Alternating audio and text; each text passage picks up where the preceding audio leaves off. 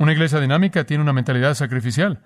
No debería tener la necesidad de técnicas humanas y trucos y medios artificiales y métodos para estimularlos a hacer lo que deben hacer. Hay un espíritu de sacrificio y de generosidad.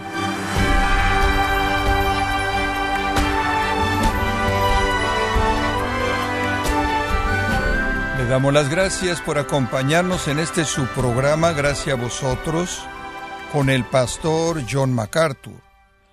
Quizá usted se haga un chequeo médico una vez al año y se asegura que todo esté bien.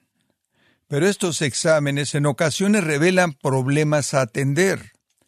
Bueno, el estudio de hoy debería servir como un chequeo espiritual para su iglesia local. Sin embargo, ¿qué pasa si los resultados de este examen no son tan positivos? ¿Y cómo debe usted responder a estos resultados? Hoy, el pastor John MacArthur, en la voz del pastor Luis Contreras, nos enseñará verdades prácticas que necesita saber para reconocer las marcas de una iglesia eficaz. Estamos en la serie Marcas de una iglesia saludable, aquí en gracia a vosotros. Ahora, simplemente quiero decir esto de nueva manera de introducción. Hay muchos tipos de iglesias, grandes y pequeñas, muchas sociedades en las que la iglesia, la asamblea local, existe. Hay todo tipo de maneras diferentes de ministrar, tan diferentes como hay individuos diferentes. El Espíritu Santo da dones diferentes y cargos de administraciones. No estamos diciendo que toda iglesia debe ser igual o que todas debemos conformarnos a los mismos programas o los mismos patrones o los mismos métodos o los mismos procedimientos, pero en todos los procedimientos diferentes, en toda la enorme variedad de tipos y estilos de iglesias, hay algunos denominadores en común que son verdaderos de toda iglesia eficaz, exitosa, dinámica. Pueden ser administrados de maneras diferentes, pueden ser cumplidos en expresiones diferentes, pero estarán ahí. Ahora, no todas las iglesias exitosas tienen todo esto, algunas de ellas tienen algunos de ellos y entre más tienen, más dinámicas son. Estas entonces son las marcas de una iglesia dinámica. No solo a partir de la escritura vemos estas, sino de hecho al ver iglesias y de hecho identificando qué es lo que las ha hecho eficaces. Ahora únicamente voy a repasar las primeras cinco al nombrarlas y después seguiremos para que podamos terminar nuestro estudio. La primera marca de una iglesia dinámica o eficaz es una pluralidad de líderes piadosos. Una pluralidad de líderes piadosos. La Biblia enseña que en la iglesia debe haber un liderazgo que es piadoso y que debe haber múltiples líderes. Ese es el corazón de la iglesia. Ese está en la parte de arriba de la iglesia y a partir de ahí viene la dirección de la iglesia. La segunda cosa, una iglesia dinámica tendrá metas y objetivos funcionales. Esto es, sabe a dónde va y ha delineado el procedimiento para llegar ahí. Tiene metas y objetivos funcionales. En tercer lugar, una iglesia dinámica tiene un énfasis fuerte en el discipulado y con eso me refiero a, hacer a personas cristianas, llevarlas a Cristo y después nutrirlas para que entonces puedan reproducirse.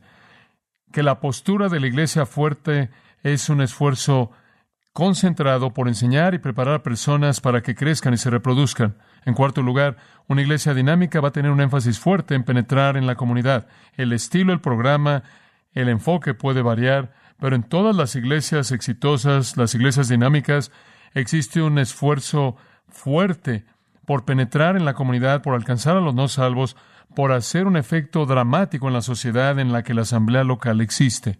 En quinto lugar, una iglesia que es eficaz va a tener una congregación con iniciativa activa que ministra.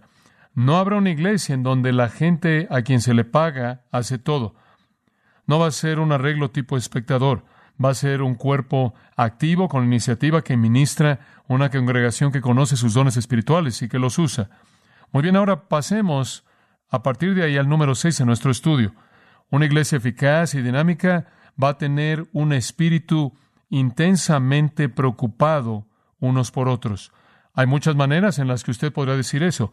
Va a tener una preocupación intensa hacia otros, va a estar involucrada en las vidas de la gente, de su congregación. Ahora, tantas iglesias son simplemente lugares a donde usted va a ver lo que pasa y hemos visto esto tantas veces en nuestros estudios, pero no podemos sentarnos en aislamiento, no podemos nada más entrar, sentarnos y salir por la parte de atrás y decir que realmente hemos estado involucrados en lo que la iglesia está haciendo.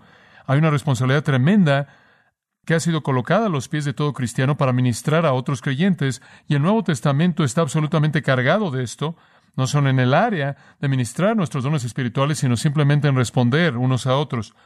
Conforme venía manejando aquí para nuestra reunión de oración, estaba escuchando un predicador en la radio y él estaba predicando y él estaba explicando y él estaba gritando con toda su fuerza y él estaba en uno de esos tipos de congregaciones que en lo único que usted oye es amén y difícilmente puede oír al predicador porque toda la gente está respondiendo. Y cuando no estaban diciéndolo, él decía, ahora, quiero oírlo, hermanos, quiero oírlo. Y entonces todos le gritaban. Y él seguía diciendo esto, cuando yo era un niño, me acuerdo cuando la gente iba a la iglesia y lo que necesitábamos hacer es ir a la iglesia, tenemos que regresar a la iglesia, oiga hermano, sí, y todos están gritando por unos cinco minutos, él siguió diciendo, vayan a la iglesia, vayan a la iglesia. ¿Y sabe usted lo que yo pensé? Todas esas personas están ahí, usted sabe, eso es lo que están haciendo, pero lo que usted necesita hacer es decirles, ¿para qué están ahí? Lo único que saben para qué están ahí es simplemente para motivar a ese hombre para que siga gritándoles. No tenían ni la menor idea, estoy seguro, de lo que debían estar haciendo. Y estamos aquí diciendo Estados Unidos necesita regresar a la iglesia. Estados Unidos nunca realmente entendió qué debía hacer cuando fue, entonces se fue. Ahora queremos que regresen sin decirles qué hacer cuando lleguen ahí. ¿Por qué vamos a la iglesia? Bueno, Hebreo simplemente dice, no dejando de congregarnos, como algunos tienen por costumbre. ¿Por qué? para que nos estimulemos unos a otros al amor y a las buenas obras. Usted no solo está aquí para escuchar, usted está aquí para estimularse uno al otro. Cada uno de ustedes debe ser como una pequeña pila y deben estar afectando a otras personas. Usted sabe que el Nuevo Testamento tiene tanta información acerca de la respuesta de los creyentes hacia otros. Dice, debemos confesar nuestros pecados unos a otros. Santiago 5.16. En Colosenses 3.13 dice que debemos perdonarnos unos a otros. En Gálatas 6.2 dice que debemos sobrellevad las cargas los unos de los otros. En Tito dice, debemos reprendernos unos a otros. En 1 Tesalonicenses 4:18 dice, debemos consolarnos unos a otros. Hebreos 10, Hebreos 4 y otros lugares dicen, debemos exhortarnos unos a otros. Romanos 14, 19, debemos edificarnos unos a otros. Romanos 15, 14, debemos amonestarnos, lo cual significa aconsejarnos con miras a cambiar la conducta. Santiago 5, 16, debemos orar unos por otros. Todos esos unos a otros, unos a otros, unos a otros, una y otra y otra y otra vez. Tenemos una responsabilidad unos a otros. Y esto debe llevarse a lo largo de la semana y a lo largo del mes y a lo largo del año y a lo largo de la vida. Y sabe una cosa, veo la vida de nuestro Señor Jesucristo y veo a alguien que estaba involucrado en individuos, que era un amigo que se preocupaba, sensible, amoroso, que estaba integrado de manera personal en las vidas de la gente. Él trajo gozo a una boda. Él fue una boda. Y él trajo gozo. Él se identificó de tal manera con los borrachos que querían cambiar, que los hombres comenzaron a llamarlo un borracho. Él se reunió con las personas débiles y no importantes y las hizo eternamente importantes. Él se reunió con personas hostiles y perversas y les reveló una calidez que lo hizo accesible. Siempre pienso en la historia de Marcos capítulo 5. Aquí está Jesús, Dios en carne humana. Él llega a las costas del país de los Gadarenos, ahí al otro lado del mar de Galilea. ¿Y sabe usted quién vino a encontrarlo? Un loco. Y él dice, ¿qué tienes que hacer conmigo, Jesús de Nazaret? Ahora este era un hombre que vivía en las tumbas, muy raro, se cortaba con rocas y trataban de amarrarlo con cadenas y él las rompía. La gente lo evitaba, obviamente. No muchas personas salían y decían, ¿te gustaría comer con nosotros? y venía a nuestro picnic. Y aquí está Jesús, él cruza el mar de Galilea para encontrarse con el hombre. El hombre sale, se encuentran. Me encanta la historia. Jesús se preocupó por él. Le costó a alguien un hato de cerdos, pero fue un pequeño precio. Y finalmente la historia cierra y dice, Jesús estuvo ahí, listo para irse, y el hombre estaba sentado a los pies de Jesús, sentado y en su juicio cabal. Él se involucró en la vida de un hombre y transformó su vida. Ese es el tipo de persona que era. Él estaba involucrado en las vidas de la gente. Él era totalmente sensible a la gente. Hubieron algunas personas que estaban listas para apedrear a una adúltera en Juan 8. ¿Recuerda la historia? Jesús se acercó y comenzó a escribir ahí en el suelo y alguien dijo, ¿qué estás escribiendo? Quizás él estaba escribiendo los pecados de la gente que estaban arrojando las piedras, pero él les dijo que el que esté sin pecado aviente la primera piedra. Vio a la dama y le dijo, no te condeno, ve y no peques más. Él estaba ocupado en ser sensible a las necesidades de la gente a nivel individual y este es el tipo de patrón que Él ha establecido para nosotros. La gente en la iglesia es una comunidad amorosa que debe compartir su vida unos con otros. Y creo que con frecuencia pensamos que nos hemos satisfecho si hemos ido a la iglesia. En cierta manera hemos entrado bailando al edificio, nos sentamos, nos metemos de regreso al auto y seguimos. Que Dios nos ayude si esa es nuestra perspectiva. Número siete, una iglesia no solo debe preocuparse entre sí, sino que una iglesia que es dinámica y eficaz tendrá un nivel elevado, genuino de devoción hacia la familia un nivel alto, genuino de devoción a la familia. Una de las razones aquí en Grace por las que hemos tenido lo que hemos tenido con esfuerzos familiares es porque estamos tan comprometidos con la familia. ¿Sabe una cosa? En años recientes la iglesia se ha olvidado de la familia. En cierta manera ahora se ha rejuvenecido. Pero usted sabe, regresa diez años atrás y trata de encontrar un libro acerca de la familia cristiana y no había ninguno. En los últimos diez años hay muchos de ellos. Si usted regresa lo suficiente. Usted puede recordar cuando la familia lo hacía todo junta. Si usted regresa aún más, algunos de ustedes pueden recordar cuando la familia iban juntos y se sentaban en la misma banca siempre y ustedes siempre se sentaban juntos. Y después llegamos a un programa en la iglesia y todo el mundo se iba a todos lados, pero solía ser que todo el mundo iba juntos. Y después, claro, tuvimos el crecimiento de la contracultura y todo el mundo quería ser alguien y entonces todo el mundo encontró un grupo. Y esto es muy necesario porque en un tipo de sociedad en masa necesita ver eso. Entonces todo el mundo ha llegado a su grupo. La gente mayor ya no es gente mayor, son ciudadanos mayores, con experiencia. Hay una identidad ahí. Y los niños ya no son niños, están en el grupo de jóvenes. Y el grupo de jóvenes tiene su propio programa y preparamos todo para ellos. Bueno, usted sabe, en muchas iglesias es el grupo de jóvenes que está a cargo de la iglesia entera y muchas personas en cierta manera vienen con ellos. Bueno, esto pasó hace algunos años atrás. Podíamos verlo desarrollándose. Todas las cosas estaban orientadas hacia los hijos. Y poco después comenzamos a dejar a los padres atrás. Necesita haber un equilibrio total con la familia. Y esto es algo que usted realmente tiene que esforzarse por ver que exista. Ahora quiero mostrarle cuán importante la familia es para Dios para enfatizar este punto. Éxodo capítulo 20, versículo 21 lo presenta y vamos a hacer un par de paradas conforme cubrimos la escritura para que vea lo que quiero decir. Éxodo 20 son los diez mandamientos, recordará este, versículo 12. Honra a tu padre y a tu madre para que tus días sean largos sobre la tierra que Jehová tu Dios te da. Desde el comienzo mismo, desde el comienzo mismo, apenas antes del mandato a no matar, estaba el mandato a honrar a tu padre y a tu madre. Ahora Dios lo había presentado de esta manera. Respetar y honrar a tus padres. Jóvenes, es el mandato de Dios. Capítulo 21, versículo 15 les presenta la idea de con qué seriedad lo toma Dios. El que hiera a su padre y a su madre ciertamente morirá. Nunca olvidaré un incidente en mi vida cuando era un niño. Vi a un amigo mío golpear a su papá tan fuerte que lo tiró en la tina. Y sabe usted, usted podría oír eso y pensar que eso es chistoso, pero Dios no piensa que eso es chistoso el que hiera a su padre o a su madre, que ciertamente morirá. Esa habría sido causa para el castigo capital en el Antiguo Testamento. Dice usted, nunca haría eso. Nunca le pegaría a mi padre o a mi madre. Bueno, ¿qué tal pensar en malos pensamientos o qué tal si no le hubiera pegado? ¿Qué tal los maldijo usted? Observa el versículo 17. El que maldiga a su padre o a su madre, ciertamente que morirá. La ejecución fue el estándar de Dios. ¿Piensa usted que Dios quería control en la familia? ¿Piensa usted que Dios quería orden en la familia? No solo no quería que usted le pegara a sus padres, sino que no quería que ni siquiera los maldijera, ni siquiera los maldijera. ¿Alguna vez he oído de algún joven que dijo cosas malas de sus padres? Digno de muerte en el Antiguo Testamento. Solo le estoy diciendo esto porque quiero que sepa que Dios toma muy en serio la responsabilidad de los miembros de la familia entre sí. Esta es una prioridad elevada y esto es algo que debemos enseñar a nuestros jóvenes, la responsabilidad que tienen hacia sus padres. Ahora esto es explicado de una manera más amplia en Proverbios 30 y quiero tomar un minuto para mostrárselo porque creo que es algo que usted puede usar para enseñarle a sus propios hijos, para transmitirle a otros. Ahora aquí le está hablando de los jóvenes, básicamente la generación más joven que viene, y usted va a descubrir conforme leo Proverbios 30, versículos 11 en adelante, ciertas cosas que realmente se aplican a nosotros. Podrá ser una descripción de nuestra generación de los jóvenes en nuestro día. Hay generación que maldice a su padre y a su madre no bendice. ¿Dirían ustedes que eso es verdad? Jóvenes que maldicen a sus padres y no bendicen a sus madres. En muchos casos sus madres y padres no lo merecen, pero eso no lo justifica. Versículo 12. Hay generación que es limpia a sus propios ojos, pero no se ha lavado de su inmundicia. Piensan que no tienen necesidad de la instrucción de sus padres. Tienen todas las respuestas.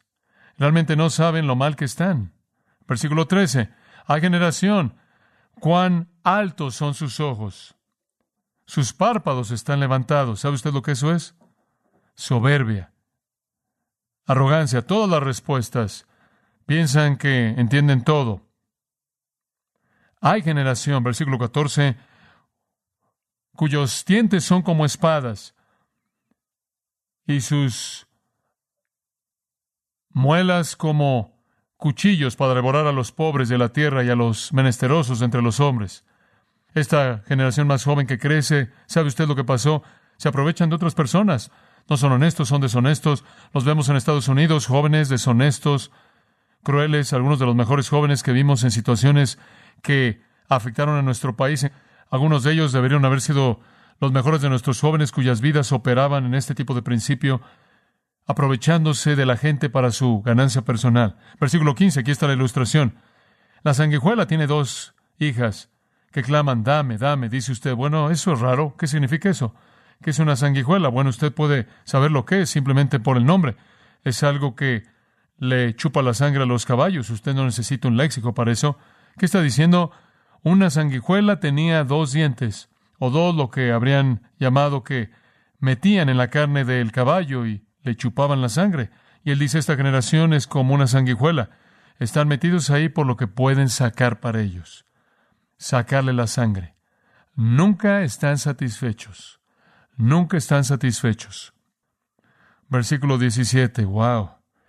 El ojo que se burla de su padre y menosprecia a su madre, los cuervos de la cañada lo saquen y el águila joven se lo comerá. Ahora, esas son palabras bastante fuertes. Eso es lo que Dios dice acerca de un hijo que no honra a sus padres, que levanta sus ojos arrogantes en contra de ellos. Los cuervos de la cañada lo van a sacar y las águilas se lo van a comer. Ahora, cuando usted lee algo así, usted entiende que Dios toma en serio esto, ¿no es cierto? Usted sabe que en 1 Samuel capítulo 2 recuerda la historia de Elí, el sacerdote. Elí cuidó de los problemas espirituales de todo el mundo y nunca cuidó a sus propios hijos. Este es uno de los grandes desastres en el ministerio. Pastores que no cuidan a sus hijos, no cuidan a sus familias, están demasiado ocupados haciendo esto y aquello. Howard Hendricks compartió una historia. Él dijo que un hombre lo llamó y le dijo, Doctor Hendricks, vamos a tener una conferencia bíblica grande, queremos que sea nuestro orador, ¿puede venir? Él dijo, no, no puedo venir. El hombre dice, ¿por qué no puede venir? Esto es algo crucial para nuestra ciudad, nuestra comunidad. Él dice, ¿por qué no puede venir? Él dice, ¿tiene usted otra cita? Él dice, no, tengo que jugar con mis hijos. Él dijo, ¿tiene que jugar con sus hijos? ¿No se da cuenta que nuestra gente necesita enseñanza? Él dijo, sí, bueno, mis hijos me necesitan. Él tuvo razón. ¿Sabe una cosa? Porque si él llegaba a perder a sus hijos, entonces toda la credibilidad de su ministerio se acababa. Además, su corazón estaría quebrantado. ¿Sabe usted lo que él hizo? No jugó con sus hijos. Tuvo dos Hijos malos, Ovni y Fineas. No tuvieron un buen comienzo con esos nombres, pero pudo haber tenido unos mejores. Pero resultaron ser malos. ¿Y sabe usted lo que Dios le dijo a Elí? Dios le dijo, ¿sabes qué, Elí? Cuando primero escogí a Aarón y cuando comencé inicialmente todo esto del sacerdocio y la cadena en la que estás, ¿sabes que cuando comencé eso, le dije a esos sacerdotes que serán sacerdotes para siempre y que esto estará en la línea? Pero ¿sabes que tus hijos han violado de tal manera mi ley que voy a detenerlo aquí, tus dos hijos, Ovni van a morir en el mismo día. ¿Cree usted que el corazón de Lee no estaba quebrantado, demasiado ocupado ministrando, cuidando de todo el mundo, pero no podía cuidarse de sí mismo? Nunca olvidaré una historia que un hombre me contó, quien es un evangelista. Él dijo que él oyó a sus hijos hablando. Su pequeño estaba hablando con un hijo del vecino y él siempre estaba fuera en reuniones evangelísticas y su niño quería hacer algo con él vecino. Él dijo, no puedo hacer nada contigo porque tengo que ir con mi papá. Mi papá y yo vamos a ir al parque y a jugar. Y el hijo de este evangelista dijo, oh, mi papá no puede jugar conmigo. Él está demasiado ocupado jugando con los hijos de otras personas. Él dijo, nada jamás lo había afectado tanto como eso. Escuche, tenemos una obligación hacia nuestras familias. Esa es una prioridad elevada. es un precio muy alto que pagar si usted pierde. Entonces, usted sabe que estamos preocupados por eso. Queremos matrimonios sólidos, ¿verdad? Hogares sólidos. Debe haber este tipo de compromiso con la familia en la iglesia y está en toda iglesia realmente que va a ser dinámica. Digo, es claro, ¿no es cierto? Que los maridos deben amar a sus mujeres, las mujeres deben someterse a sus maridos, los hijos obedecer a los padres y los padres no deben provocar a sus hijos a ira, pero usted debe amonestarlos y cuidar de ellos. Todo está ahí y debe ser presentado de manera clara. Muy bien, número ocho, debemos seguir. Realmente me puedo extender con estos. Número ocho, una iglesia dinámica también va a tener un ministerio de enseñanza y predicación bíblica fuerte. Realmente creo que las iglesias dinámicas son iglesias en donde hay enseñanza sólida y predicación en su médula. No sé si usted puede compensar un púlpito anémico. Realmente no lo creo. No creo que los sermoncitos para cristiancitos sirven. No creo que las anécdotas y creo que debe haber en una gran iglesia el palpitar el corazón de la iglesia es una presentación dinámica de la verdad de Dios. No hay sustituto para eso. Debe haber en el corazón de la iglesia el pulso de un púlpito sólido que enseña y predica la palabra de Dios. Y usted sabe que ese es nuestro punto central. Y sabe una cosa, debemos enfrentarlo. Usted llega en la mañana, sale de su auto y se dividen, todo mundo va en una dirección diferente. Pero el denominador en común que tenemos está aquí, ¿no es cierto? Y esto realmente es el pulso que impulsa la iglesia. Si nunca tuviéramos esto, y hubiera una serie de artículos sugiriendo hace algunos años atrás que no debíamos tenerlo, no tendríamos ese crecimiento en común juntos. Nunca olvidaré leer esos artículos, la serie de esos artículos. Y la sugerencia era que no tuviéramos iglesias como las que tenemos en la actualidad, que nos deshiciéramos de los edificios y que no tuviéramos nada de eso y toda familia sería una unidad y el padre sería el sacerdote, eso es ideal. El único problema es que todavía tiene que hacer esto porque muchos padres lo están haciendo y si alguien no le enseña a las esposas y a los hijos, no lo van a hacer, ¿verdad? Pero toda familia con un padre. Y después usted toma cinco familias y tiene un grupo de cinco familias y uno de los padres enseñaba a ese grupo y usted tenía todos estos grupos por todos lados. Usted no tendría que venir aquí, quizás una vez al mes y vendría y compararía notas. Bueno, pensé, eso sería bueno inicialmente y tuve una reacción positiva a la idea de desintegrarlo. Tuve una reacción negativa a la ausencia de predicar. Algunos de ustedes están diciendo, claro que sí. Bueno, es correcto, pero no solo estoy defendiendo lo que hago porque lo hago, estoy defendiendo lo que hago porque es correcto hacerlo. Como puede ver usted, cubre el libro de los hechos, cubre la vida de Cristo y la predicación domina esas cosas. Usted no lo puede sacar, usted no puede eliminar lo que Dios usa. La predicación de la cruz es todavía para los que se pierden locura, pero para los que creen es salvación. Y todavía es la proclamación, la querigma, la vida que, la instrucción que cambia las vidas de los hombres. Y sabe usted, esto es importante, pero usted sabe que la predicación puede ser tantas cosas. Permítame dar un paso más allá con esto. Creo que debe haber, y lo hay, en iglesias que realmente están haciendo un púlpito grande, motivador, fuerte, que también esté instruyendo y enseñando. Usted oye tanto acerca de cómo predicar y claro, oigo mucho más que ustedes porque me muevo un poco en esos círculos, pero una manera en la que usted oye en la actualidad eso es que el predicador supuestamente debe hacer que todo el mundo se sienta bien. Digo, después de todo, el hombre tiene una vida infeliz, ¿no es cierto? Él trabaja duro y el jefe es cruel, él está cansado cuando llega a la casa, sus hijos son delincuentes y él no puede pagar el auto y todo este tipo de cosas, y él llega a la iglesia, haz que el hombre se sienta bien. Y sabe una cosa, no lo golpees de columna a columna, ella ha estado ahí toda la semana, entonces vienes a la iglesia y esa es la idea del pensamiento positivo, todos son maravillosos, todo es color de rosa. Encendí la televisión anoche porque algunas veces me gusta ver otros programas cristianos. Y entonces encendí la televisión y estaba este hombre que estaba ahí y él estaba sonriendo y en cierta manera tenía este aire familiar y él decía, oh, diariamente, todo día con Jesús es tan feliz. Oh, si tan solo pudiera ser tan feliz como yo soy. Cada día con Jesús es tan feliz. ¿Sabe usted lo que dije? Basura. Sí, dígale eso a la esposa que acaba de regresar del cementerio en donde ella sepultó a su marido. Dígale que el cristianismo es algo feliz. Dígale eso a la mamá a quien le acaban de decir que su hijo tiene leucemia mortal, que todo día es un día feliz. No me, no me diga eso. Todo día está lleno de satisfacción y todo día hay un gozo permanente en la presencia de Cristo, pero este no es un tipo de vida feliz y si lo único que debemos hacer es reunirnos y decirnos cuán maravillosos somos, todos estamos mintiendo. Alguien más dice, no, eso no es lo que debes hacer. Lo que debes hacer es ayudarla a resolver sus problemas. Vivimos en un mundo que está tan controlado por la psicología que difícilmente podemos pensar en algo diferente del análisis clínico. No podemos ver nada de manera objetiva difícilmente sin analizarlo. Y entonces lo que supuestamente debemos hacer es resolver problemas, usted sabe, y hay tanto de lo que llamo la predicación centrada en los problemas, lo ha oído, el hombre presenta el problema y da 10 versículos fuera de contexto para que sepa usted cómo resolverlo, y unas cuantas anécdotas acerca de cómo algunas personas lo resolvieron. No soy un psicoanalista glorificado, no soy un bisabuelo Santa Claus que le va a dar palmadas en la cabeza y le va a decir que todo está bien, la tarea del predicador no es solo educarlo en la palabra de Dios, sino hacerlo cambiar a usted en su conducta para conformarse a ella, ¿verdad?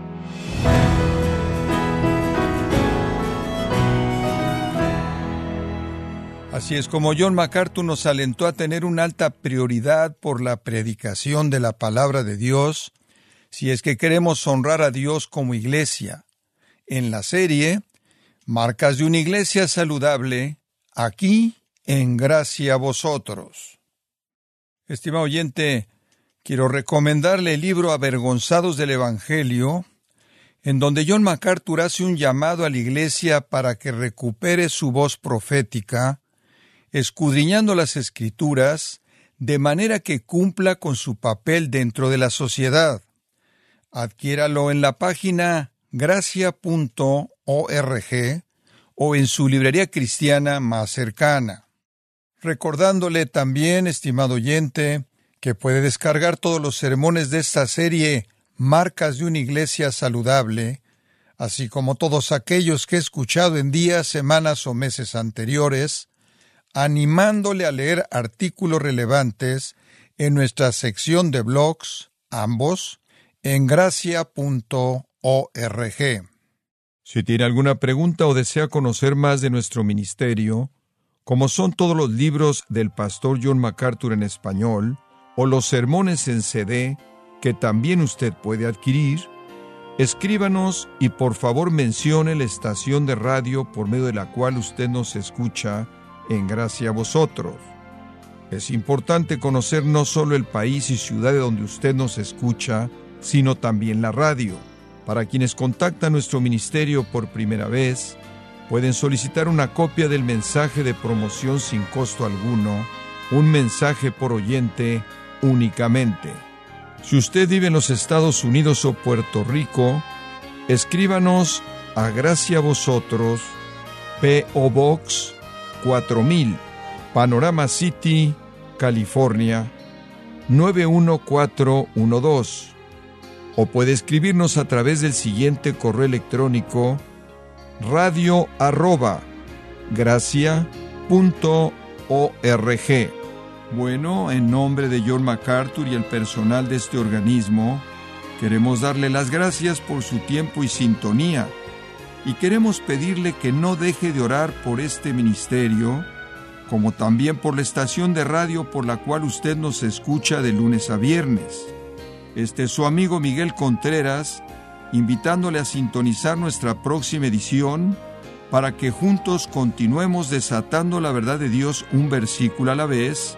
No se lo pierda, aquí en Gracia a Vosotros.